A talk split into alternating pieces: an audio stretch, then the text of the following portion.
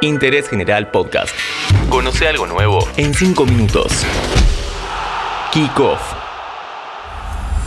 Este podcast te lo trae Sixpack. Encontrá la mejor selección de cervezas artesanales en la comodidad de tu casa.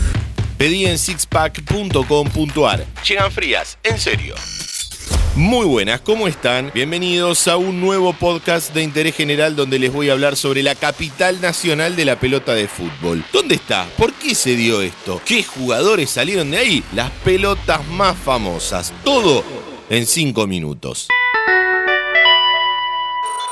A 207 kilómetros de la capital cordobesa y a 497 de Capital Federal está la ciudad de Belville, en la provincia de Córdoba.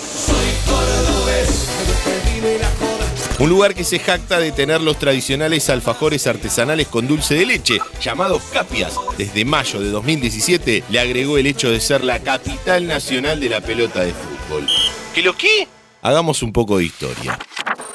En 1931, cuando estaba empezando el fútbol profesional en la Argentina, Antonio Tosolini, Romano Polo y Juan Balbonesi inventaron la Super Bowl. Esta era una pelota con una sutura que no se veía, es decir, una pelota sin tiento, que era esa tirita de cuero de vaca duro que sobresalía y lastimaba la frente de los cabeceadores y las manos de los arqueros que en aquel momento todavía no utilizaban guantes. En 1936, la Asociación del Fútbol Argentino oficializó la utilización de esta pelota y la FIFA lo hizo para disputar el Mundial de Francia en 1938. En Argentina podemos darnos el lujo de decir que inventamos el colectivo, el dulce de leche y la virome, pero además inventamos la costura invisible de la pelota y la válvula para inflarla por punción.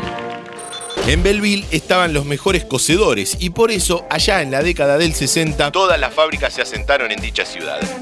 Fueron incontables la cantidad que había. Hoy, a causa de la importación y el costo que representa, quedan muy pocas. Igualmente hay un dato escalofriante. En nuestro país se venden 4 millones de pelotas por año. En una de las entradas al pueblo está uno de los dos monumentos a la pelota que existen en Belleville. Entre octubre y noviembre de cada año, la ciudad es sede de la Fiesta Nacional de la Pelota de Fútbol Sin Tiento, en la cual se realizan torneos, muestras, conferencias, concursos y diversas actividades relacionadas con el fútbol.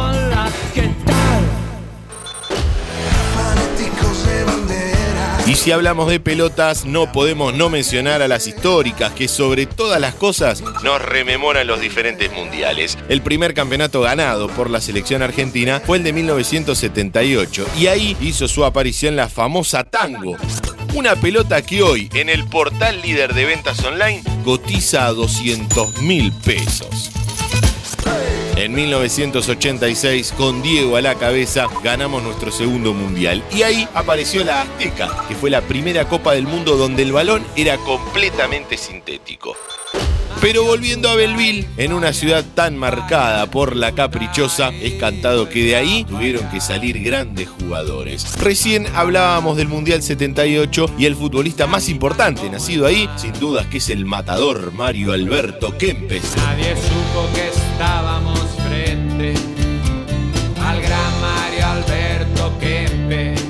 Otros que son oriundos de la ciudad son el Tuiti Carrario, Mauricio Caranta y el ex San Lorenzo Panchito Rivadero.